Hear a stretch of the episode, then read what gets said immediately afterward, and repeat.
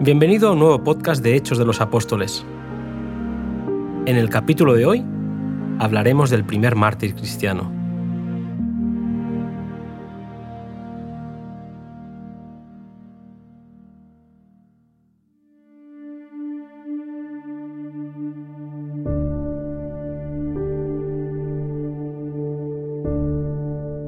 Siendo Esteban el más destacado de los siete diáconos, era muy activo en la causa de Cristo y proclamaba osadamente su fe.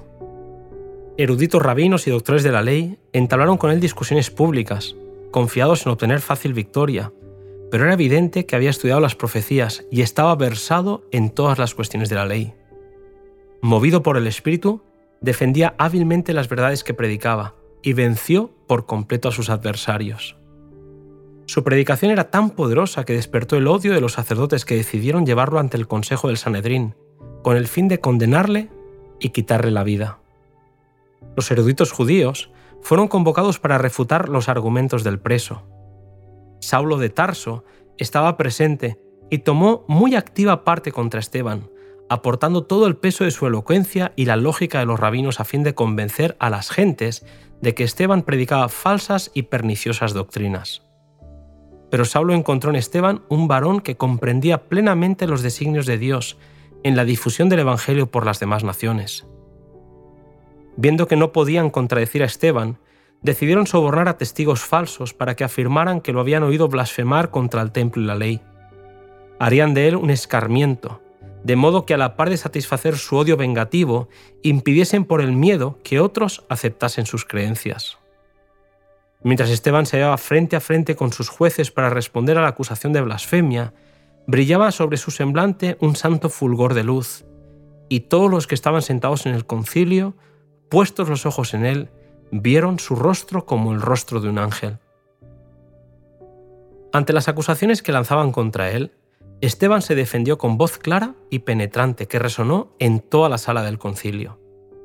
Con palabras que cautivaron al auditorio, procedió a repasar la historia del pueblo escogido de Dios, demostrando completo conocimiento de la dispensación judaica y de su interpretación espiritual, ya manifestada por Cristo.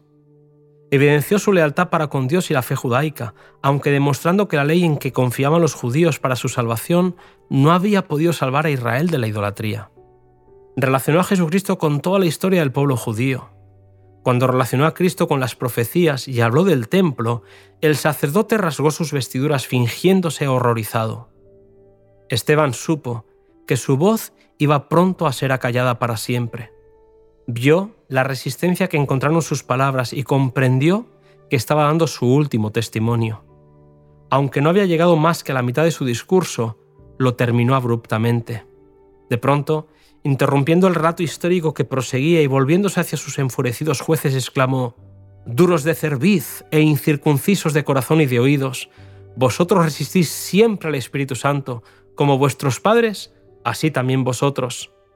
¿A cuál de los profetas no persiguieron vuestros padres y mataron a los que antes anunciaron la venida del justo, del cual vosotros ahora habéis sido entregadores y matadores, que recibisteis la ley por disposición de ángeles y no la guardasteis?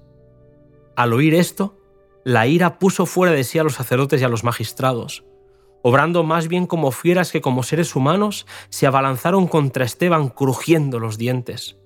El preso leyó su destino en los crueles rostros que le rodeaban, pero no se inmutó.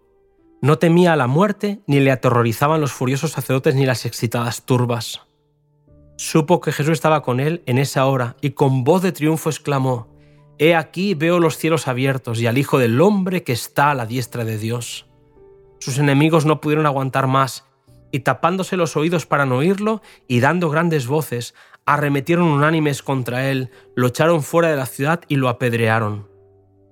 Él, puesto de rodillas, dijo, Señor, recibe mi espíritu. Y clamó a gran voz, Señor, no les imputes este pecado. Y habiendo dicho esto, durmió. El martirio de Esteban impresionó profundamente a cuantos lo presenciaron. El recuerdo de la señal de Dios en su rostro, sus palabras que conmovieron hasta el alma a cuantos las escucharon, quedaron en las mentes de los presentes y atestiguaron la verdad de lo que él había proclamado.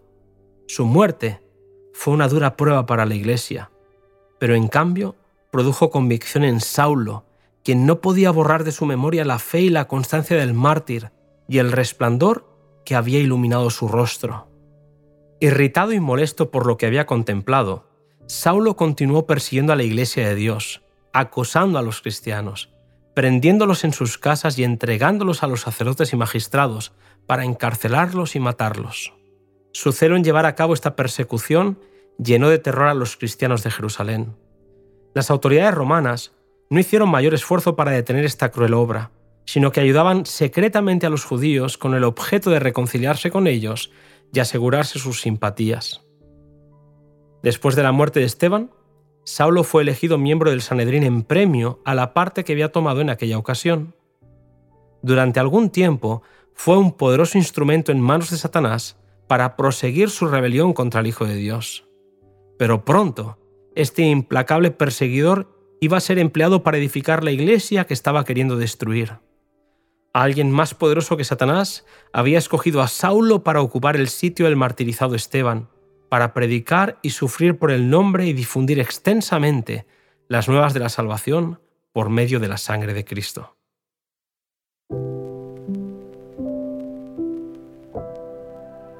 A partir de esta experiencia, querido amigo, Dios se manifestaría a Saulo para que se convirtiera en un campeón de la verdad. Dios puede usar hoy nuestras tristezas para convertirlas en un gozo inigualable. No dejemos de confiar en Él. Te espero en el siguiente podcast, El Evangelio en Samaria.